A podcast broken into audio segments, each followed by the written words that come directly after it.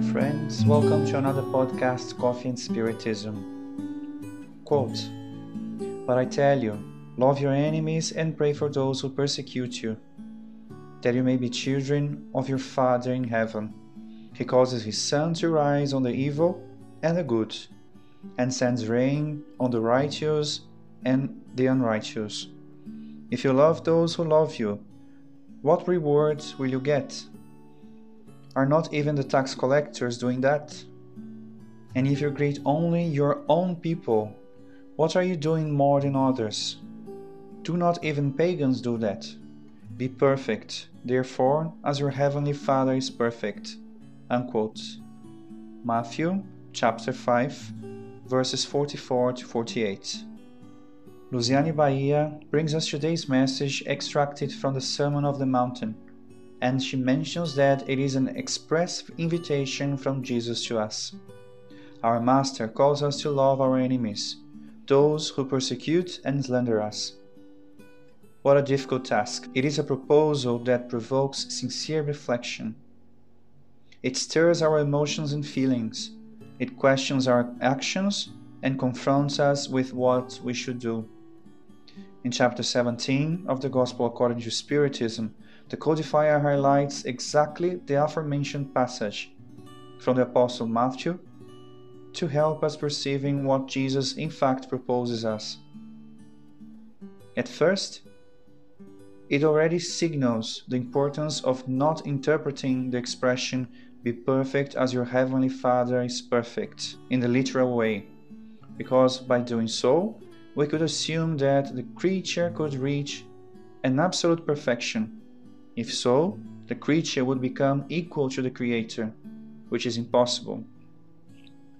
Allan Kardec tells us the following quote, The man to whom Jesus was speaking would not understand this nuance, so he limited himself to presenting them a model and telling them to strive for it. Unquote. What does this relative perfection consist of? The word perfection means a high level of virtue, as per the dictionary. However, for Jesus, it means loving our enemies, doing good to those who hate us, praying for those who persecute us. In this way, Jesus shows us that charity is the sense of perfection, in its broadest sense, as it implies the practice of all other virtues. Charity always charity, as the love in motion, and as understood by Jesus, love is the benevolence towards all, indulgence towards the imperfection of others, and forgiveness of offenses.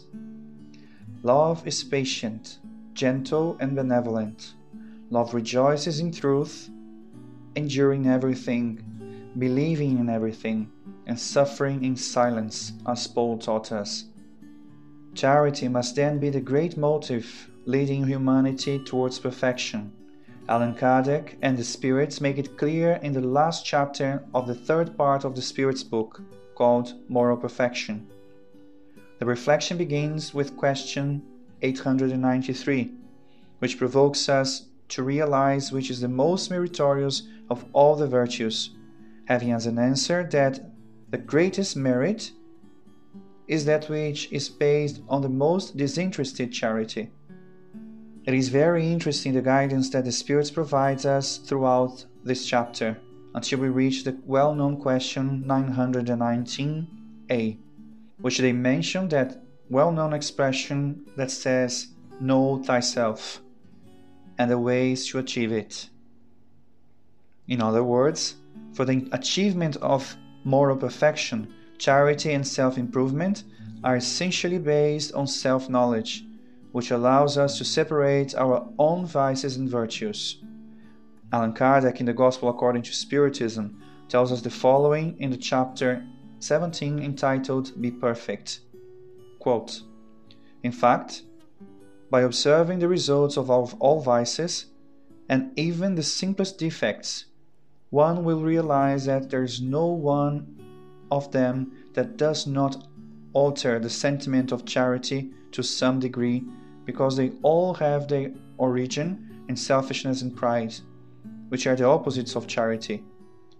This is because everything that overexcites the sentiment of personality destroys or at least weakens the element of true charity, benevolence, indulgence, self denial, and devotion. Unquote. Therefore, a spirit named Lazarus stated that the law of love replaces individualism with a fusion of beings, thus extinguishing social miseries.